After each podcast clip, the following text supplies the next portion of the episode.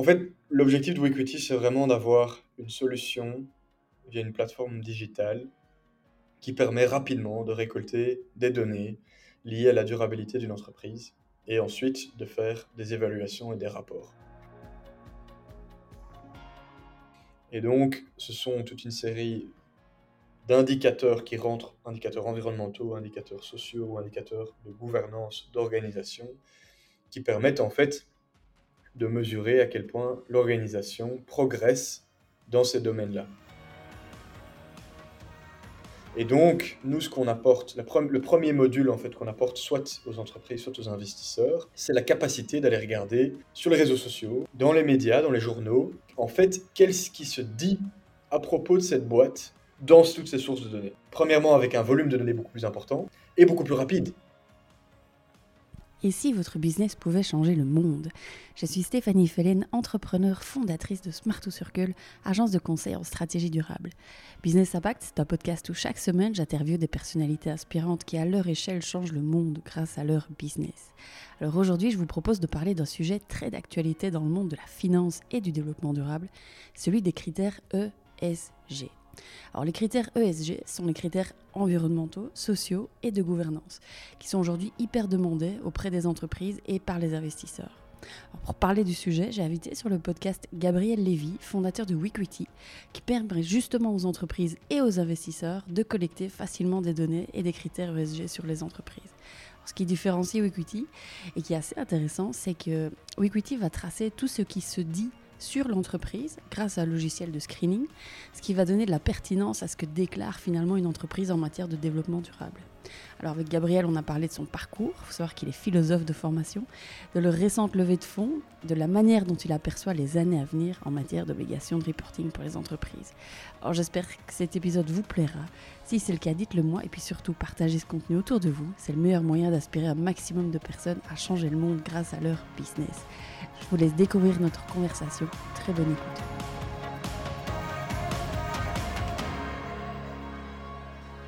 C'est parti. Euh, Gabriel, bonjour et bienvenue dans le podcast Business Impact. Euh, je suis heureuse de te retrouver aujourd'hui. Alors Gabriel, si ça te va, je voudrais, euh, si ça te va, on rentre dans le vif du sujet directement. Et c'est parti.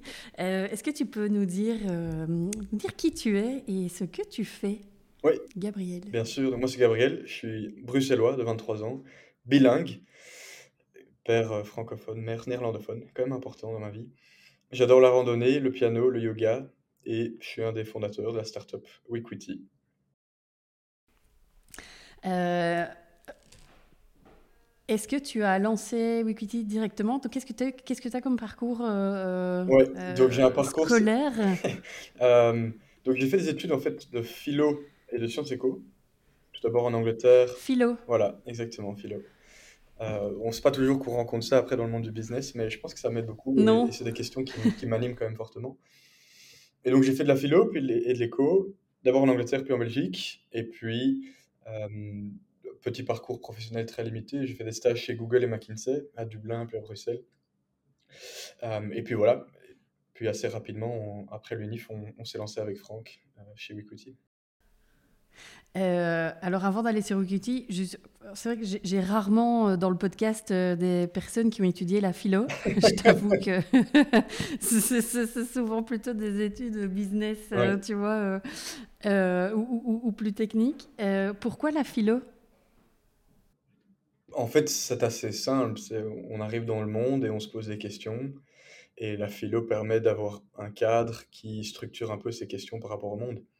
Et la philo est tellement vaste que je me suis entouré, j'ai eu des gens autour de moi et les profs qui m'ont permis d'un peu structurer toutes ces réflexions. Il y a tellement de gens qui ont écrit à propos de ces questions, de qui on est, qu'est-ce qu'on fait, qu'est-ce qu'on vit, pourquoi on fait ça, quelle est la connaissance, qu'est-ce que pas une connaissance, qu'est-ce qu'un fait, qu'est-ce que, enfin, qu'est-ce qu'une valeur. Plein de questions et donc la philo permet un peu de structurer toutes ces réflexions. Et, et, toi, ces questions, et, c'est un peu des questions existentielles finalement Tout à fait. Oui. tout à fait.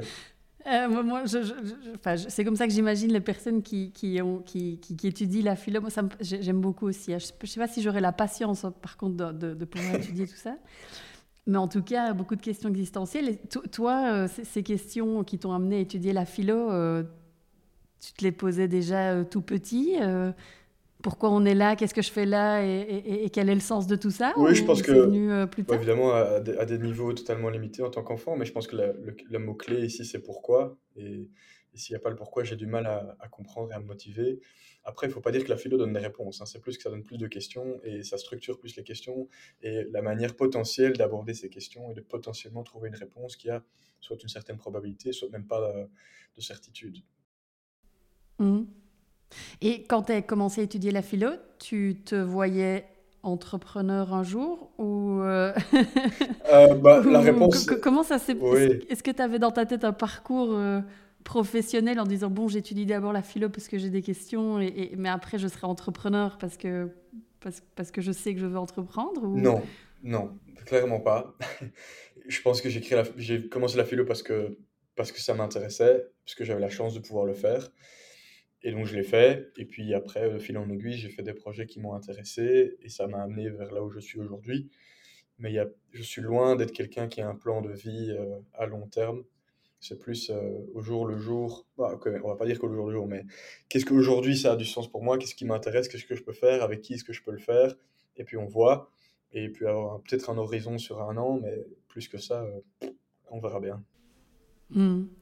Et euh, alors du coup, comment ça s'est comment ça s'est mis pour toi et, plutôt à quel moment c'est arrivé J'imagine à la fin de tes études, de dire ok, on va on va on va lancer quelque chose. Que, raconte. Oui, donc Weequity, c'est en effet à la fin de mes études, quand j'étais en master à, Louvain-la-Neuve. Après, j'ai toujours, depuis que j'étais plus ou moins en, secondaire, toujours un peu participé dans les projets entrepreneuriaux variés.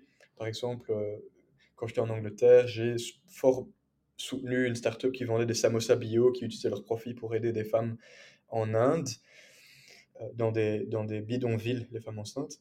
Et puis voilà, j'ai fait ce projet-là, ça m'a aidé, j'ai fait d'autres projets. Et puis quand j'étais en Belgique, bah, il n'y a pas vraiment de déclic spécifique, mais j'ai eu la chance de pouvoir le faire. J'ai un super pote Franck avec qui je m'entends super bien. Le soutien, l'accompagnement qu'on a pu établir autour de nous. Et puis de fil en aiguille, ça a un peu pris plus d'ampleur.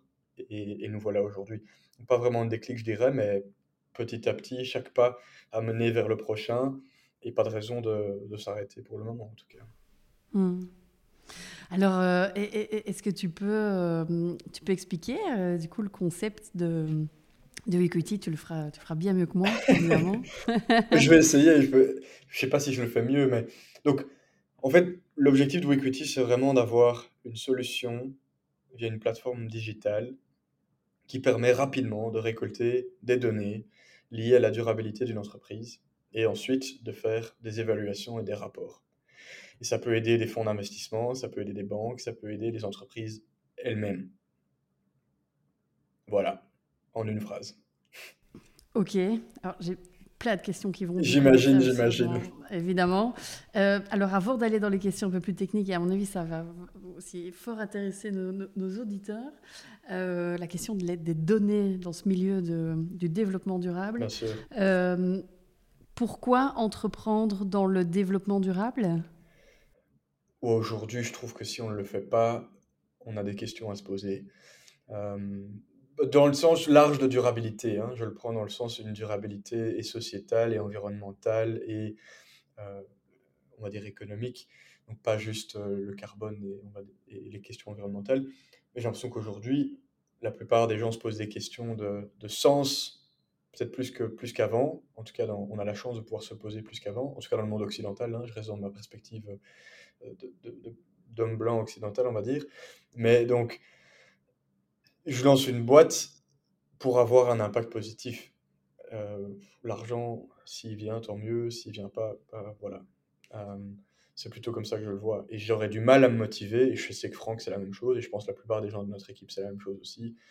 S'il n'y avait pas un, sens et une motivation d'impact derrière. Mmh. Ça a toujours été présent pour toi ou est-ce qu'il y a eu un, déclic euh, à un moment donné dans ta vie euh, peut-être pendant tes études ou avant euh. Après, je, pense je suis, de, je suis de loin pas du tout le, la personne la plus environnementale et j'admire par exemple énormément ce que fait Extinction Rebellion, mais je ne suis pas activiste comme eux. Euh, ils ont aussi des côtés plus moins, moins constructifs aussi dans ce qu'ils font. Euh, voilà, c'est un débat pour, pour un autre moment, on va dire. Ce que, je veux dire, c'est que oui, la volonté de faire du bien, euh, j'espère que je peux dire qu'elle a toujours été là. Après, c'est toujours facile de faire du storytelling par après et de, de, créer les motivations qui n'existaient pas potentiellement avant. Mais oui, pour nous, quand Franck et moi on a lancé ce projet, c'était la réflexion, c'était OK, on veut avoir un impact environnemental et, durable et sociétal. Mais où est-ce qu'on peut l'avoir? Et ce domaine nous, a, nous est venu assez rapidement. Mmh euh, alors ben justement, le domaine du développement durable, c'est vrai qu'aujourd'hui, nous on constate aussi, il y a énormément de personnes qui, qui, qui nous répondent, euh, bah oui, mais enfin, euh, c'est évident, sauf que, sauf que c'est encore pas évident pour tout le monde, mais, mais bon. Euh, comment elle est venue, comment elle a apparu cette idée euh, tous les deux euh, oui. C'était autour d'une bière un samedi soir. tiens, on va faire une plateforme qui récolte des données. C'est venu comment? Oui, c'est très compliqué. Je pense qu'il n'y a pas eu un déclic. C'est plus de fil en aiguille. Cependant, peut-être deux choses que je peux répondre. Premièrement, c'est qu'en effet, c'était autour d'une bière quand on s'est revu. On s'était plus revu depuis 10 ans, en fait, Franck et moi. Comme j'étais allé à l'étranger, on s'est retrouvés à l'université à Louvain. Et puis voilà, on a, on a papoté, puis de fil en aiguille, on a lancé le projet.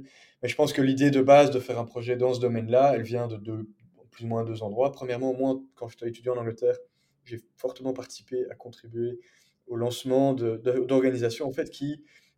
Là, c'était plus du côté activiste, mais en fait, essayer de conseiller et encourager les universités anglaises qui ont des capitaux quand même assez importants.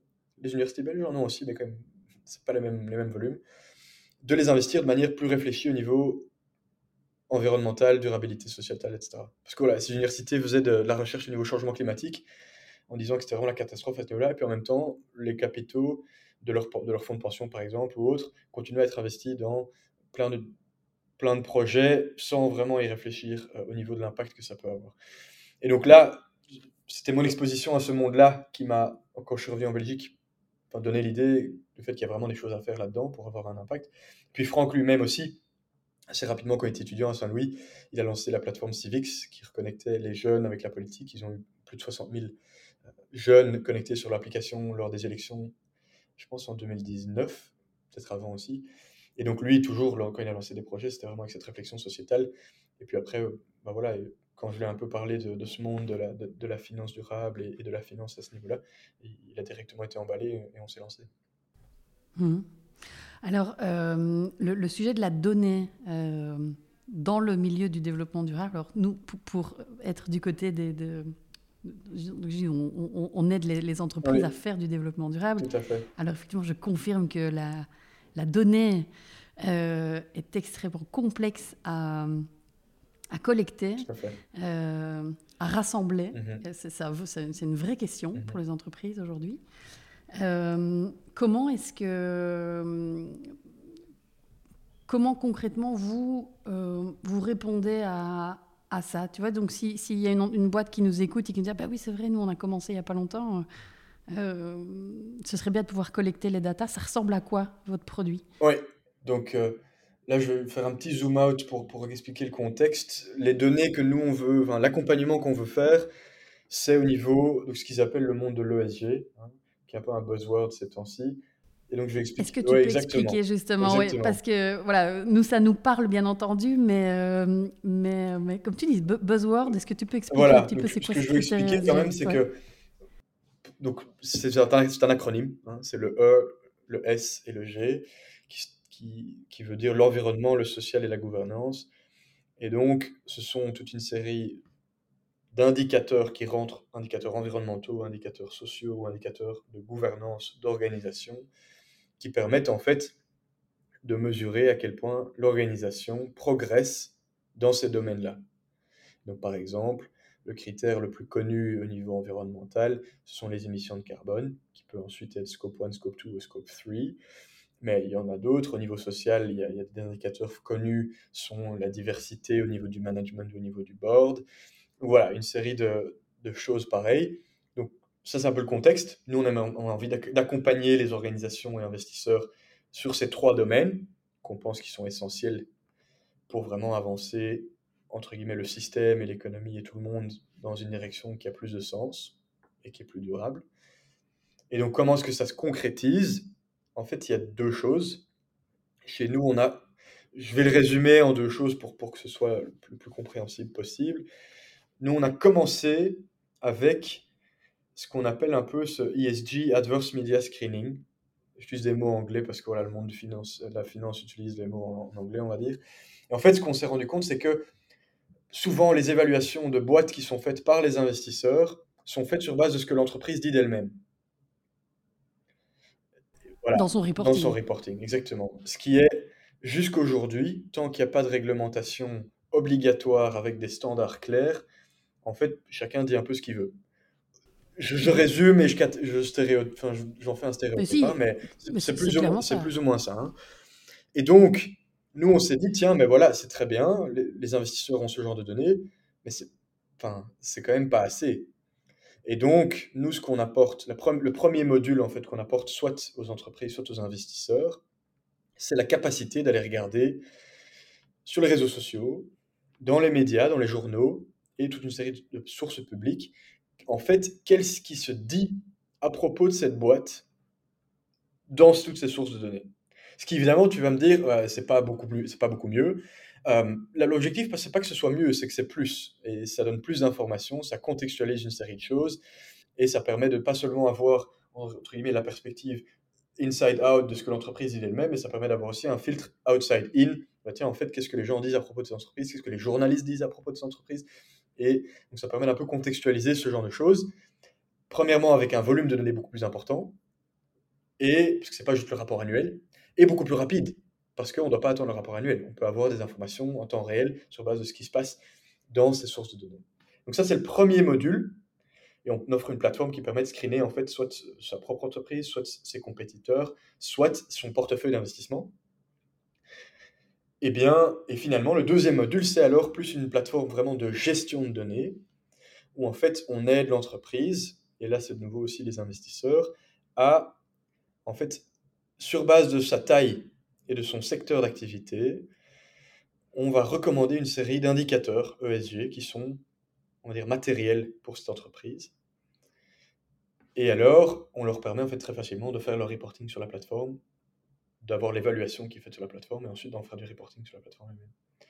Voilà, en gros, ce sont ces deux modules-là qu'on fait et avec lesquels on veut vraiment aider les entreprises et euh, les investisseurs. Mhm. Alors justement, quand tu, parlais, hum, peut-être expliquer euh, finalement votre cible, elle est à la fois du côté des investisseurs et des entreprises ou finalement plutôt surtout les investisseurs? Parce que j'ai le sentiment, mais corrige-moi peut-être, que tout ce qui est critère ESG aujourd'hui est, très recherché par les, par les investisseurs, plutôt le côté de on a de l'argent, on a de l'argent, euh, on doit l'investir, on veut l'investir.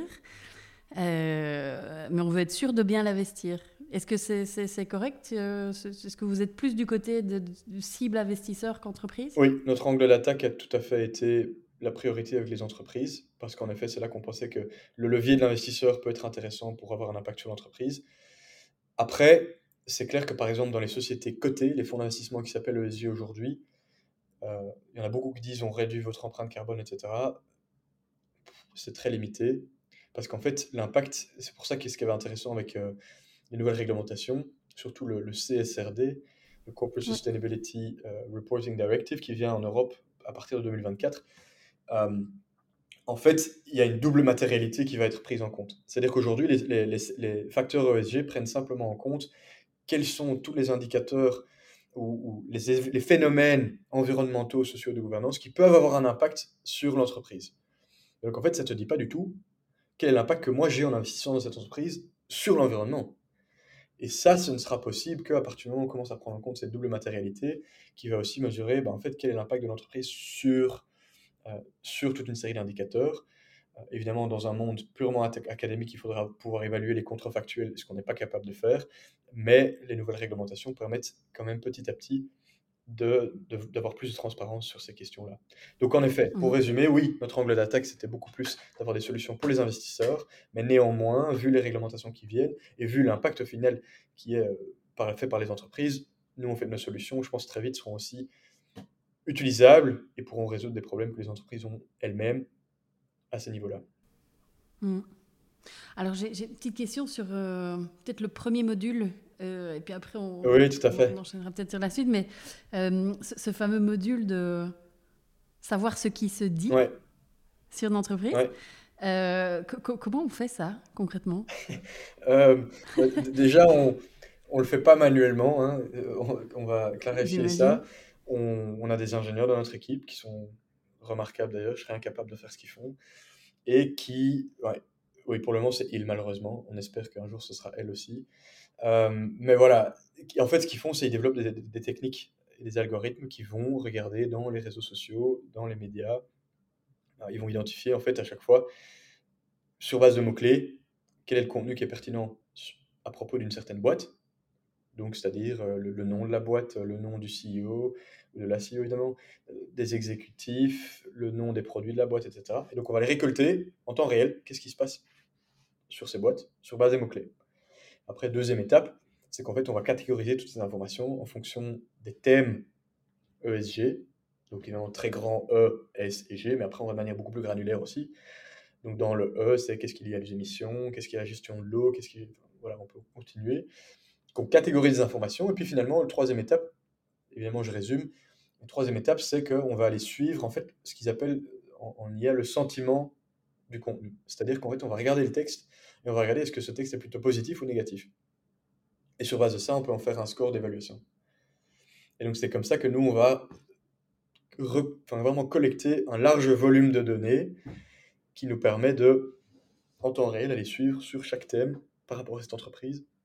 Est-ce que euh, ça se dit, on se dit des choses plutôt positives ou des choses plutôt négatives?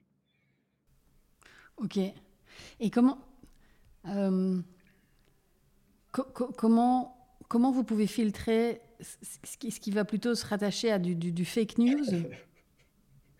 Oui, je, je, m'attendais à cette question, évidemment. Et, tu n'es pas la première personne qui me la pose. C'est une question essentielle, très compliquée. Et j'ai envie de dire trois choses. Euh, premièrement, la technologie s'améliore sur cette question-là.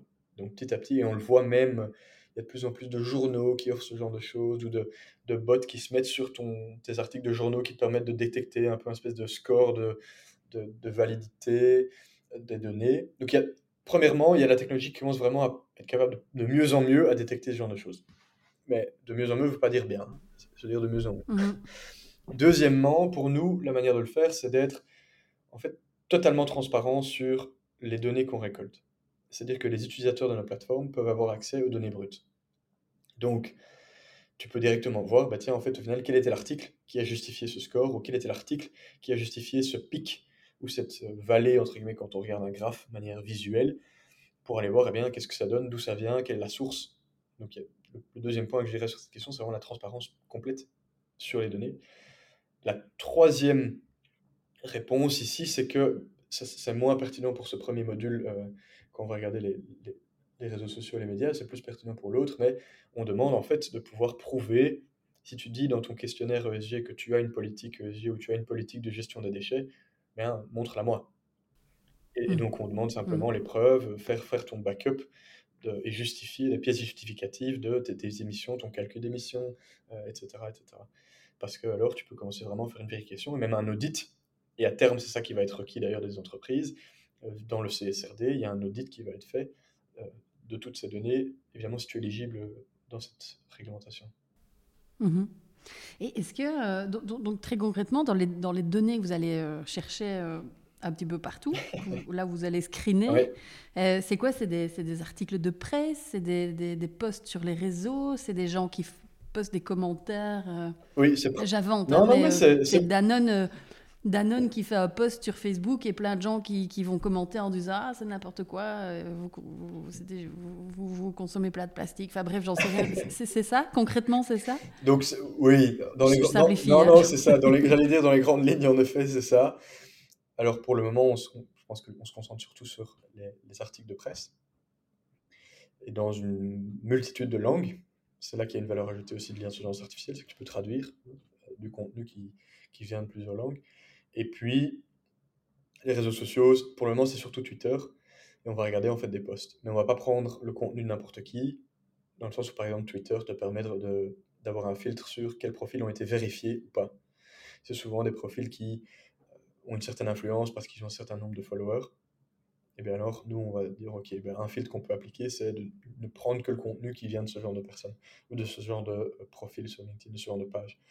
Voilà, en gros, oui, euh, la réponse, c'est ça. Et, et, donc, on va aller récolter toutes ces données. Et l'idée, c'est de pouvoir rapidement aussi donner une idée de qu'est-ce que ça donne sur l'entreprise, euh, quels sont les risques, quelle est la réputation, quels ont été les derniers scandales, les initiatives.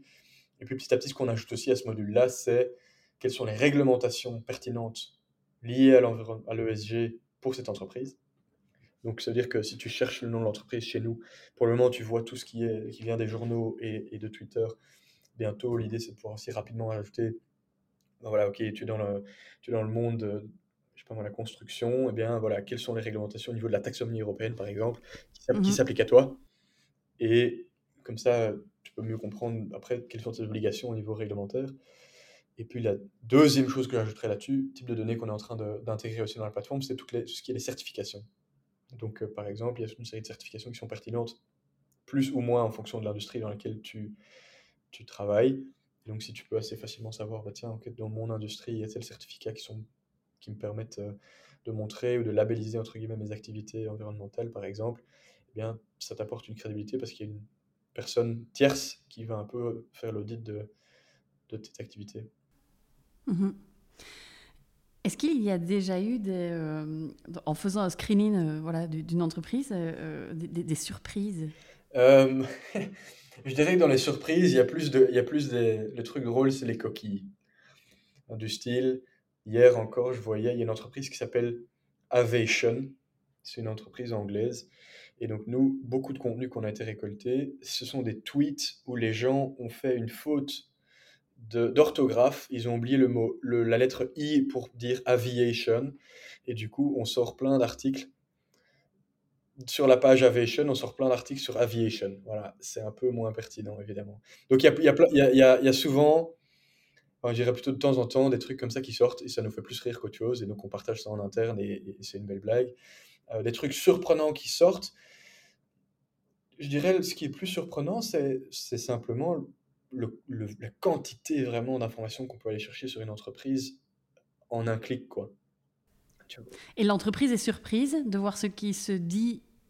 Est-ce qu'elle se dit, oh là là, je, j'imagine même pas qui, qui avait autant, euh, autant sur moi? Pour le moment, comme on travaille surtout avec des investisseurs, c'est plutôt les investisseurs qui sont surpris. C'est-à-dire, mais c'est clair que oui, en fait, oui, en général, quand il y a beaucoup de données, les gens se disent, ah bah tiens, ok, waouh, euh, ça fait quand même beaucoup. Après, évidemment, c'est clair qu'il y a des entreprises qui sont plus petites pour lesquelles il y a un peu moins de données. Voilà, c'est une question de comment est-ce qu'on gère ce genre de problème aussi. Est-ce qu'il y a même plus de challenge à d'autres niveaux? Mais oui, c'est clair que parfois, il y a des, surprises. Mmh. Et, hum, alors, bête question, mais euh, euh, votre business model, il est, euh, il est construit comment aujourd'hui?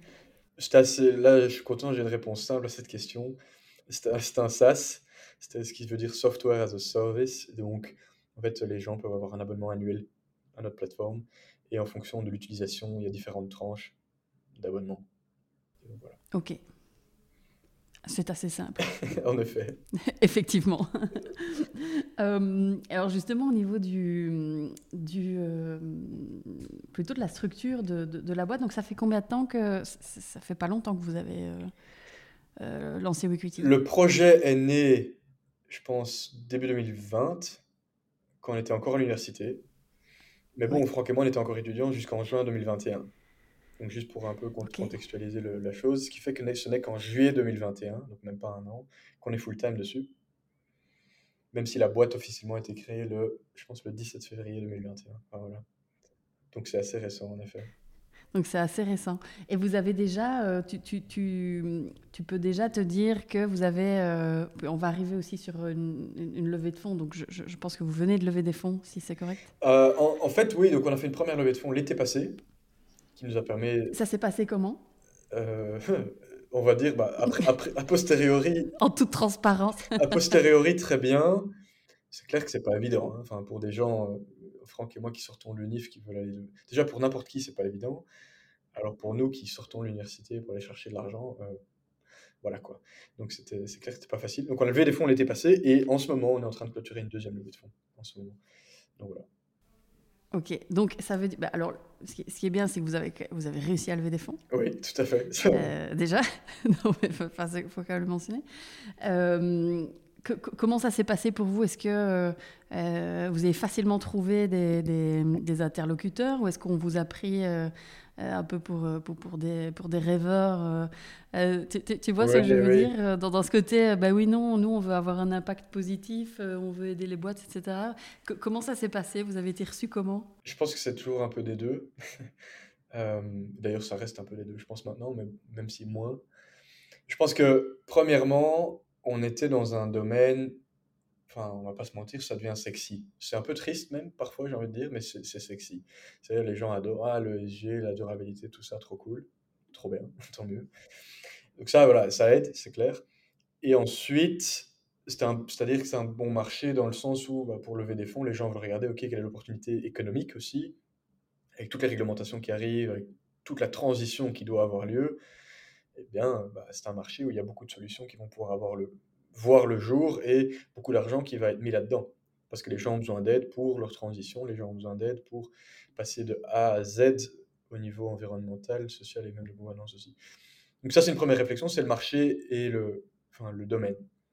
Deuxième chose, je dirais, c'était que oui, c'est clair qu'on reste des rêveurs en sortant de l'UNIF et tout, mais je pense que comme ça faisait quand même un certain temps qu'on était sur le projet, on avait quand même pu montrer, un, on va dire, un- vraiment confirmer un peu notre motivation. C'est-à-dire que euh, on avait pour financer le projet au début, on a fait de la consultance no code, de la consultance digitale, on a fait des, sites web en fait pour une série de boîtes.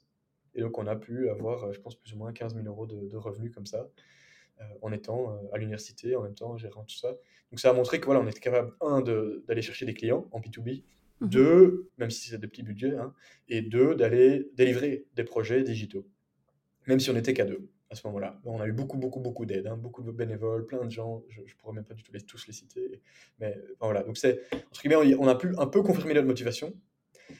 Troisièmement, on a pu un peu confirmer l'attraction, c'est-à-dire qu'avant vraiment d'aller chercher des fonds, etc., en fait, on avait déjà parlé avec plus de 100 personnes dans le monde de la finance durable, de la durabilité, pour aller vraiment, en tant que simplement personnes qui veulent comprendre ce domaine, les interviewer, les, euh, rencontrer. Donc, on a parlé avec euh, les gens connus, c'est Étienne de Calataï, c'est comme ça qu'on a rencontré Pete Colruyt, euh, Christelle Dumas, vraiment plein de gens dans, dans le monde de, la durabilité, de la finance durable, qui nous ont vraiment pu un peu contextualiser les, challenges, les difficultés. Et donc, ça nous a, enfin, on a pu aussi mieux comprendre les problèmes et les, difficultés qui, qui sont là et pour lesquels il y a potentiellement des solutions à faire. Et puis, je dirais quatrièmement, gros facteur, on va pas se mentir, c'est de la chance. Enfin, on a vraiment, enfin, on a eu de la chance de parler avec les bonnes personnes au bon moment, les gens qui étaient prêts à nous écouter, qui étaient prêts à nous donner une demi-heure de leur temps pour un peu euh, qu'on en discute. Et puis, et puis, toujours, euh, il y a toujours une petite question de privilège, à mon avis, toujours qui, qui, reste là. On n'est pas là juste avec ce qui a été fait aujourd'hui. Moi, j'ai été constitué et construit de- depuis ma naissance, où j'étais, je suis né dans un milieu assez, assez privilégié à Bruxelles, de parents bilingues. J'ai eu la chance d'avoir du soutien dans mes études, jamais de questions financières, toujours un peu le- le- l'encouragement de lancer plein de projets. Et enfin, c'est clair que peut-être que ça ne veut, ça veut pas directement avoir un impact sur le, le succès de Weequity, mais c'est des trucs, ce sont les bases de la pyramide sur laquelle aujourd'hui j'ai la chance de pouvoir essayer de lancer des projets. Et donc il y a, il y a Mhm. la chance, slash privilège, entre guillemets, qui, qui- qui vient et dont on est tout à fait conscient et on n'en est pas du tout coupable. Au contraire, c'est plus, bah voilà, c'est un cas, c'est un fait. Et puis à nous aussi de, de mettre tout, tout l'effort, toute l'énergie pour essayer d'en tirer le, le plus de, de résultats. Mhm. Euh, Qu'est-ce qui te, te- qu'est-ce qui te donne la, la, la, la niaque aujourd'hui avec euh, Weequity? Qu'est-ce qui te rend, qu'est-ce qui te rend heureux? Question philosophique. Ouais, on rentre dans la, la- de nouveau dans la philosophie, c'est très bien. Je vais, je vais faire un dommage à cette fin. Je serai serai pas capable de répondre à la question correctement, on va dire, mais je vais faire un effort. Entre guillemets, en fait, c'est le fait d'avoir la chance de pouvoir vivre cette aventure avec les gens autour de nous qui nous rejoignent et qui nous soutiennent. Je pense que Franck et moi, on est assez. Souvent, on se regarde et on se dit waouh, enfin, on s'attendait pas du tout à être là et peut-être que ça va se planter, peut-être que ça va continuer. On est déjà ravis d'être là où on est et la chance d'avoir autant de gens qui nous font confiance et qui sont prêts à mettre de l'énergie, de l'effort et nous soutenir. Et ça, je pense que ça, ça motive plus que, plus que jamais. Et ça, même, ça émeut, je dirais même. Enfin, il y a quand même Mm. temps où on se regarde et oui, il y a, y a y a un petit choc émotionnel, on va dire. Et au contraire, qu'est-ce qui, avec le recul, alors même si euh, ça fait pas ça fait pas 15 ans que vous avez euh, lancé euh, lancé le projet, mais en tout cas avec le recul, qu'est-ce qui qu'est-ce qui pour toi est le plus difficile? Oui, je pense qu'il y en a. Si je dirais rapidement, je pense qu'il y a trois choses. Premièrement, il y a le fait qu'en fait, jusqu'au moment où tu sors des études, en tout cas dans, dans, le parcours que moi on a fait, on te donne toujours un cadre dans lequel tu sais plus ou moins quel, en fait, comment tu vas être évalué. Et qu'est-ce qui veut dire de bien, de bien faire les choses? Qu'est-ce qui veut dire d'avoir un certain succès? Ça, ça aide évidemment. Quoi. À partir du moment où tu, comprends bien les règles du jeu et tu as le cadre, eh bien, c'est assez simple. De, enfin, pas, pas simple, mais tu sais comment tu dois, ce que tu dois faire et où tu dois mettre le travail et l'effort pour y arriver. Tu sais comment exécuter. Voilà. Euh, évidemment, ça dépend un peu de tout le contexte et chacun son, son chemin sur ces questions-là. Mais le truc, c'est qu'après, nous, on est dans un domaine où c'est l'inverse. Tout d'un coup, enfin, tu sais pas trop. Il n'y a plus quelqu'un qui te dit, ben oui, fais ça, et alors tu vas être euh, évalué de telle manière, et ça va te donner tel point, ou si tu fais ça et ça et ça, et tu connais bien ça, bah, tu vas arriver à faire ça. Voilà, donc ça, je pense que c'est le premier problème, enfin, premier challenge, on va dire, c'est que d'un jour à l'autre, eh bien, euh, ce cadre d'évaluation, entre guillemets, ce cadre de qu'est-ce qui veut dire faire bien les choses, il, disparaît. donc, il faut essayer de gérer. Et nous, on a essayé de gérer ça en s'entourant avec les bonnes personnes, en testant, en s'informant, en lisant et, en étant ouvert au feedback. Parce qu'on est, on est très très conscient qu'on a notre expérience très très limitée et qu'on peut encore apprendre énormément. Ça, c'est la première chose. Deuxième chose qui est liée à ça, ce qui est très difficile, c'est de prioriser. Euh, je ne sais d'ailleurs pas vraiment si c'est un mot en français, ça. On dit en anglais prioritize, mais enfin bref, on se, on se comprend. on se comprend. Et, et, ça, je pense que c'est un c'est toujours un peu difficile parce que voilà, tout d'un coup, on a, on a 23, 22, 22 ans et il n'y a pas quelqu'un qui nous dit de 9 à 6 ou de 9 à 8 ou n'importe. Voilà, tu vas d'abord faire ça, puis tu vas faire ça, puis la semaine prochaine, on va faire ça. Ici, tout d'un coup, boum, on doit le faire nous-mêmes, on doit évaluer quelles sont les priorités. Et comme les gens qui lancent des, des startups savent, les priorités changent constamment. Donc, mmh. ça, c'est un travail constant, qui n'est pas toujours évident, pour lequel aussi on essaie de s'entourer avec des gens qui peuvent nous aider et, demander du feedback. Et puis je dirais le troisième challenge, c'est une question de crédibilité. C'est un peu ce que tu disais avant. Voilà, on nous considère toujours un peu comme, comme des rêveurs. Et la crédibilité a, une influence de manière très tangible aussi, premièrement dans la levée de fonds, deuxièmement dans, dans le développement commercial. C'est-à-dire que je peux aller demain sur la place de marché vendre une gaufre, les gens vont pas me demander, tiens, est-ce que tu sais vendre une gaufre? Par contre, Aujourd'hui, je suis dans un domaine où on développe des solutions de données qui sont assez complexes, qui répondent à des besoins assez complexes pour des grosses structures, pour des gros budgets. Eh bien, il y a toujours un peu la question de, bah, tiens, est-ce que vous serez capable de délivrer? Euh, Vous n'avez pas vraiment de track record. Et nous, on est confiant que voilà, on a quand même déjà montré un peu ce qu'on qu'on valait, qu'on s'est entouré avec les bonnes personnes, qu'on a une équipe très compétente, euh, mais ça reste, ça reste difficile. Mhm. Et justement, c'est quoi vos prios alors euh, aujourd'hui?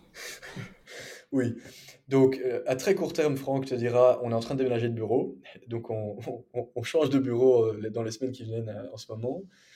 deuxième priorité, je dirais, c'est que voilà, j'aimerais bien clôturer cette levée de fonds.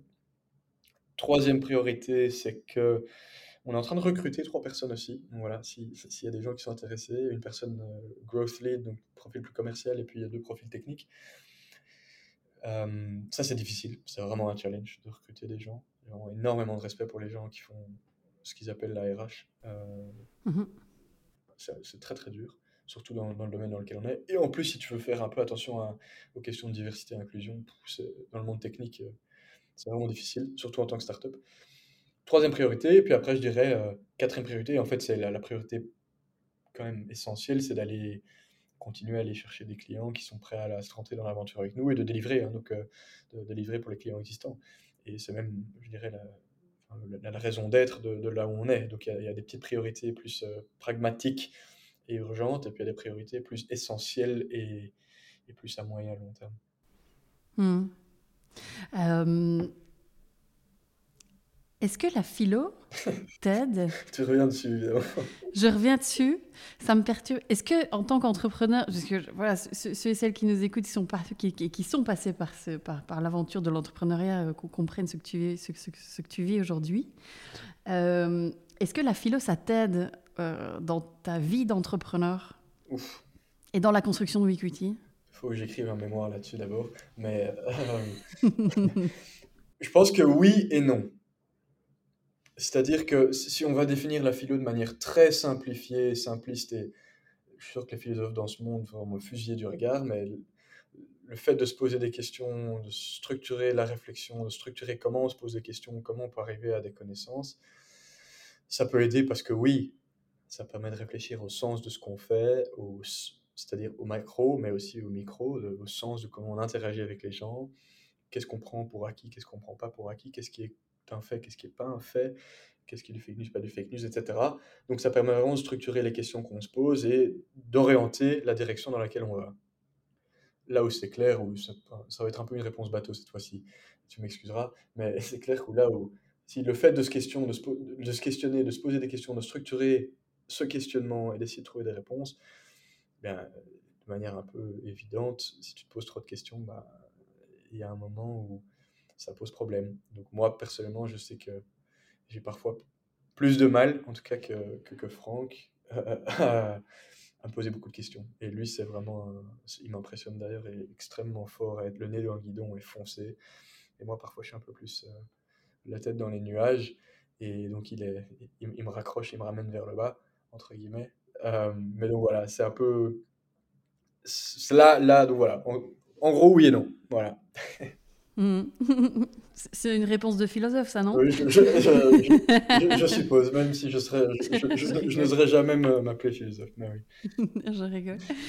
Euh, euh, Gabriel, peut-être, euh, je, voudrais te poser quelques questions, si ça te va plutôt sur, euh, sur l'avenir.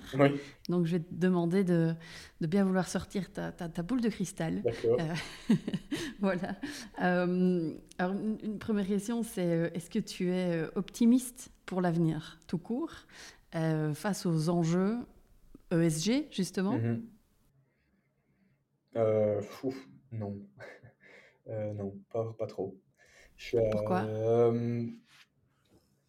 Oui, je pense qu'on est, on est, par exemple, prenons juste l'environnement, hein, pour spécifiquement, on est beaucoup trop lent et ça se joue à tellement de niveaux comme enjeu qu'encore, enfin, on est vraiment beaucoup trop lent dans la transition. Et ça, c'est, pas, ça rend pas, très, pas vraiment optimiste de voir ce genre de choses. Et encore aujourd'hui, je pense qu'on voyait que si on arrêtait toute consommation, on arrivait de façon à 1,1 degré Celsius, alors que l'accord de Paris veut atteindre 1,5. Enfin voilà, dire, les chiffres euh, sont pas vraiment très, pas très optimistes à ce niveau-là. C'est clair qu'il y a toute une série de domaines pour lesquels le monde va mieux. Ça ne veut pas dire bien, mais mieux. On parle de la condition des femmes, euh, la condition, euh, toutes les questions sociales, la condition de vie matérielle, etc. il y a toute une série de choses où le monde va beaucoup mieux. Par exemple, l'éradiction de toute série de maladies qui a été faite, qui fait qu'on vit mieux, on vit plus longtemps la pauvreté extrême est en train d'être éradiquée, d'ailleurs, par exemple, ce qui est en fait on ignore, mais voilà. Pour nous, dans l'Occident, le fait de vivre sur 2 euros, de, 1 dollar par jour ou 2 dollars par jour, on ne peut pas se représenter la différence, mais on est en train d'y arriver, par exemple. Et ça, ça rend plutôt optimiste, même si, enfin, on est bien d'accord que vivre à 2 dollars par jour, ça reste euh, quand même très, très, très difficile. Je peux même pas m'imaginer ce que ça veut dire. Du coup, le monde, j'ai l'impression, va mieux, mais loin, loin, loin, loin, loin, loin, loin, à plein de niveaux d'être là où il devrait être. Euh, donc voilà, j'ai un peu du mal à répondre à cette question. Hmm. Et en plus, en plus oui, j'allais juste ajouter sur l'enjeu environnemental quelques petites réflexions, c'est que ceux qui sont les, causes les plus importantes de ces problèmes sont aussi ceux qui seront les moins infectés ou ceux qui sont les plus armés pour réagir avec les conséquences. Psychologiquement, ça bloque, politiquement, ça bloque, économiquement, ça bloque. Enfin, il y a le mot-clé, entre guillemets, ici, c'est une espèce d'inertie. Euh, mais bon, je ne veux, pas, veux pas non plus être... Euh, déprimé à propos de ça. Euh, et, je me concentre sur ce que je peux faire et ce qui, ce qui m'apporte, ce qui me rend heureux et, ce genre de choses et, ce qui va mieux. Mmh. Alors, autre boule de cristal sur un sujet un peu plus, euh, un peu plus technique, on l'a évoqué tout à l'heure, euh, enfin, tu, tu, tu l'as évoqué tout à l'heure. Oui. la CSRD. Oui. Alors, vaste sujet, il nous faudrait un autre podcast pour ne parler que de ça. Au moins, hein. je pense, au moins. Euh, alors, peut-être juste pour, pour, recadrer, donc l'Europe est en train, l'Europe a voté une directive mhm. qui s'appelle donc cette CSRD, mhm. euh, qui impose, qui imposera, qui imposera aux entreprises de faire du reporting. Tout à fait. Euh, comment comment vois-tu cet avenir court terme? Parce que donc on est sur 2024. Donc, donc c'est très très court. est-ce que tu penses que les entreprises vont...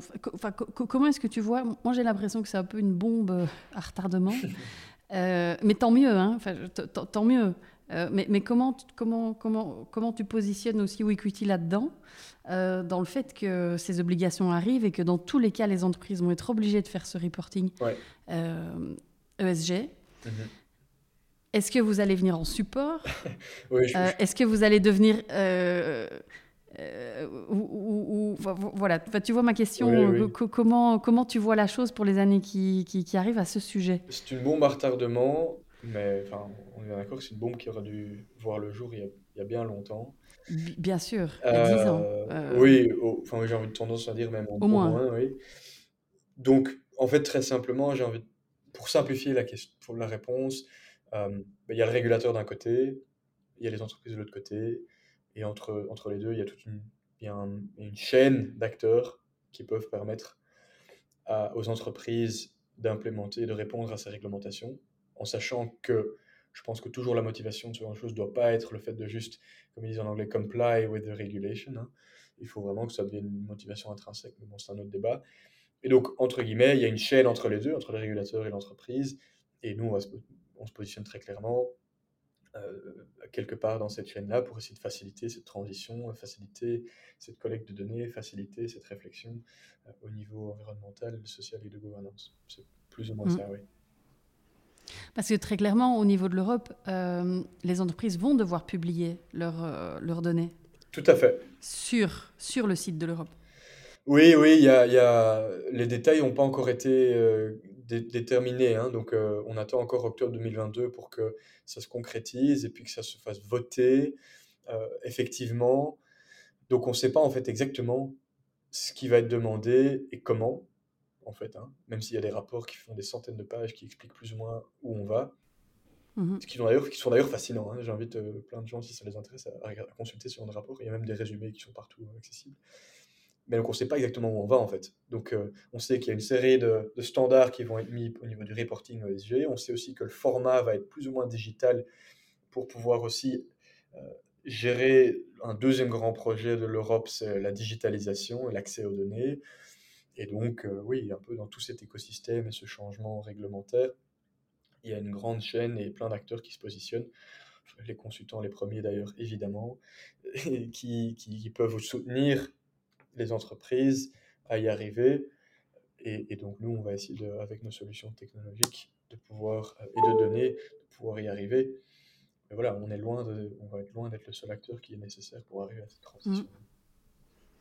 Et, et, tu, tu penses pas, toi qui es dans ce monde de la donnée, euh, qu'il y a des tas d'entreprises qui vont se retrouver euh, du jour au lendemain euh, sans, sans les données tu, vois ce que je veux dire Oui, oui. L'avantage, c'est que l'Europe a plus ou moins, anticipé, plus ou moins hein, anticipé ce genre de cas de figure, dans le sens où l'assurance, je connais plus les détails, mais l'assurance avec laquelle tu publies tes données au début doit, être limitée. Et ce n'est que euh, en fonction de ta taille, ton, ton volume, euh, une certaine timeline, que tu dois commencer à avoir une audit qui est totalement vérifiable. Et mhm. donc, on te donne quand même, je trouve, le temps de petit à petit mettre en place les procédures pour pouvoir faire ce reporting. Donc, mhm. euh, le régulateur n'est pas. Enfin, les gens, évidemment, ils sont un peu dans leur tour d'ivoire de temps en temps, et technocrates, et on peut dire plein de choses à ce niveau-là, mais ils s'en rendent compte aussi que parfois, il y a trop de choses qui se passent en même temps et donc euh, il va falloir attendre. De la même manière, par exemple, récemment, le SFDR, ils l'ont postposé d'un an parce qu'il n'y avait pas les données. Les gens n'étaient pas prêts. Donc, je pense que peut-être que ça va plutôt aller dans ce sens-là où euh, on va dire oui, oui, oui, on y arrive, mais en fait, on n'y arrive pas. et donc, il faut, il faut postposer. Euh, après, en même temps, si le, si, si le régulateur continue à dire si l'Europe continue à dire ah mais pas de souci on va attendre on va attendre on va attendre bah, c'est très simple les entreprises vont pas le faire donc c'est un peu la poule et l'œuf. Hein. Mhm. C'est clair. Vaste sujet. Je, je, dis, je pense qu'on pourra refaire un podcast, Oui. euh, peut-être fin d'année, hein, peut-être en octobre, euh, Voilà, voilà, novembre, euh, on pourra en reparler. euh, c'est- un, un gros sujet. tout à fait. Alors Gabriel, notre temps est compté cet après-midi. Enfin, pour, pour, pour toi, qui va partir bientôt en, en réunion, je voudrais te poser trois dernières questions, si ça te va, Très bien. J'essaierai d'avoir une avant de réponse. clôturer. Euh, si tu avais une baguette magique là maintenant, tu ferais quoi? Ouf. Alors, y y a j'essaie de régler ce souci de l'énergie.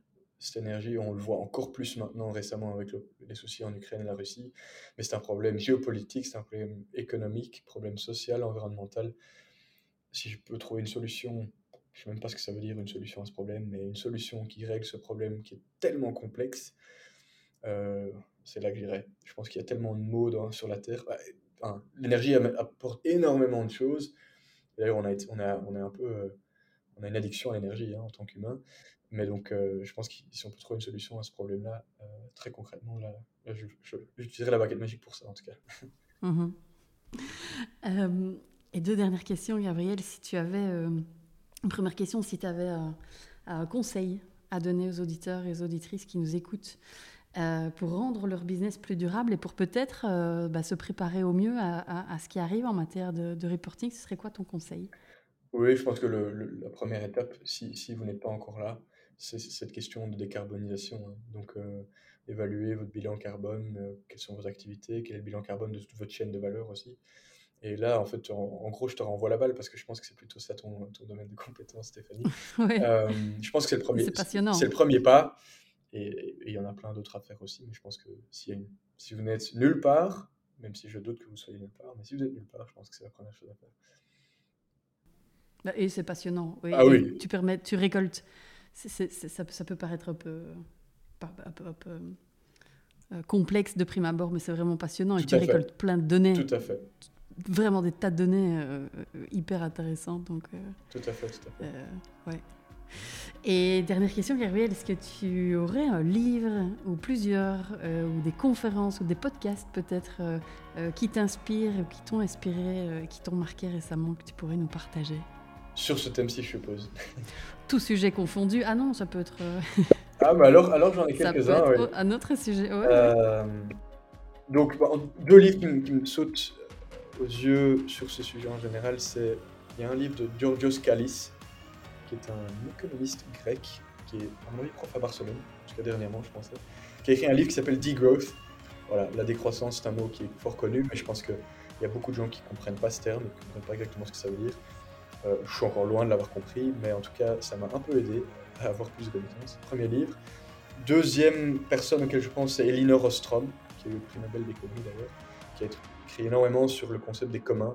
Et ça, j'invite tout le monde à un peu s'informer à de ce sujet-là. De nouveau, j'y connais encore beaucoup, beaucoup trop peu, enfin trop peu, pardon, et, euh, mais j'invite les gens à aller s'informer là-dessus. Je le ferai moi-même d'ailleurs aussi encore plus. Et puis après, des podcasts un peu random sur lesquels euh, moi je passe du temps ces derniers temps, c'est les podcasts de Binge Audio. Ça, c'est plutôt pour les francophones euh, dans ce monde. Ce sont voilà, des podcasts les plus connus, je pense, c'est Les couilles sur la table, Le cœur sur la table, Kif Taras. Enfin voilà, c'est plutôt des questions sociales, sociétales, qui, qui nous ouvrent un peu les yeux, qui abordent ce- ces vastes sujets sous une myriade d'angles, et je pense que c'est vraiment assez intéressant. Top, écoute, je note tout ça. Hop, je mettrai, euh, je mettrai tout ça dans les notes de l'épisode. Euh, merci beaucoup. Et alors, euh, Gabriel, comment est-ce qu'on fait pour pouvoir...